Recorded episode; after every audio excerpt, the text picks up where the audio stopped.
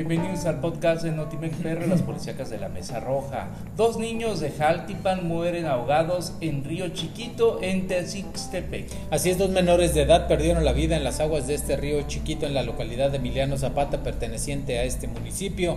Estos niños originarios de Jaltipan acudieron de visita junto con sus familiares, se metieron a nadar pero fallecieron ahogados y los reportes policíacos señalan que se fueron a se metieron sin el consentimiento de sus padres después de no encontrarlos, presintieron lo peor. El momento desgarrador se dio cuando se percataron que habían perecido en el afluente. De inmediato los lugareños se abocaron a sacar los cuerpos, un niño y una niña, llegando posteriormente policías municipales. Fatídico accidente en la autopista Totomochtle a Cardel. La ponchadura de una llanta delantera en el costado del lado del acompañante provocó que el conductor de un automóvil perdiera el control y volcara en varias ocasiones para terminar en un pequeño barranco con saldo de una persona fallecida y otras dos lesionadas de gravedad. Perdió la vida José Manuel de 32 años con domicilio eh, desconocido y sus acompañantes debido a las lesiones eh, del fuerte percance tuvieron que ser trasladados a un hospital. No informaron sobre sus generales. Vámonos con más, pero ahora San Martínez de la Torre. Allá le roban el suru a un fiscal. Pues ladrones de autos que operan impunemente en Martínez de la Torre dieron otro golpe. Esta vez fue la propia Fiscalía General del Estado a quienes le robaron una de sus unidades. Los hechos se suscitaron al filo de las 5 de la tarde de este lunes cuando el fiscal encargado de la subunidad de Procuración de Justicia en Martínez de la Torre, Benito Carrasquedo, fue de compras al centro comercial Soriana ubicado un costado del Boulevard Luis Donaldo Colosio de esta ciudad en la colonia Yucatán. Cuando salió, pues ya no encontró el vehículo. Mujer se intenta suicidar en Martínez de la Torre. La madrugada del martes, una mujer intentó suicidarse arrojándose al puente Martínez 1 tras discutir con su pareja. Afortunadamente fue salvada por jóvenes que caminaban por el rumbo. La tragedia se presentó alrededor de la una de la madrugada del día de hoy, cuando la mujer de 25 años aproximadamente y, y oriunda del estado de Durango eh, pues tras discutir con su pareja intentó quitarse la vida.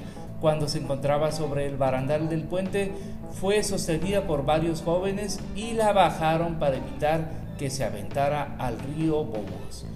Ejecutan a cocinero en Tecolutla. La víctima fue identificada como José Manuel N., quien contaba con 29 años de edad, de oficio cocinero y con domicilio en esta localidad, y trascendió que el ataque brutal a balazos se registró por la noche por sujetos desconocidos y fueron vecinos, de la comunidad quienes reportaron detonaciones de arma de fuego aproximadamente a las 10 de la noche, pero fue hasta el día de hoy a las 7 de la mañana que autoridades arribaron hasta el lugar y encontraron el cuerpo de la víctima tirado en un callejón localizan a tres descuartizados en un pozo en Córdoba. Los restos de una mujer y dos hombres fueron localizados desmembrados y embolsados en estado cadavérico en el fondo de un pozo artesiano ubicado en un cañal localizado a unos 200 metros de la carretera Los Cerezos, Palenque Palotal. Arribaron las fuerzas del orden y se percataron que al fondo se encontraban bolsas de plástico en color negro.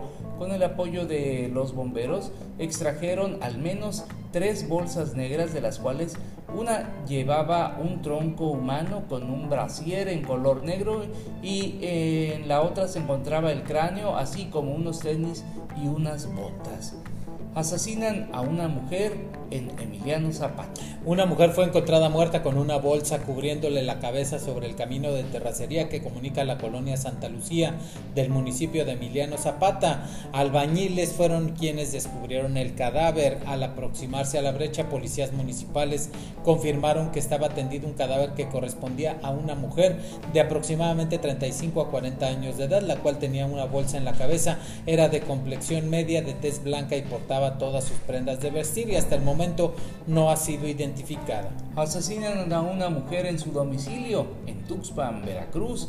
Este lunes, Día Internacional de la Mujer, fue localizada asesinada, amarrada de pies y manos una mujer en el interior de un domicilio en la calle Jacarandas de la colonia El Vergel, una de las más apartadas de la ciudad.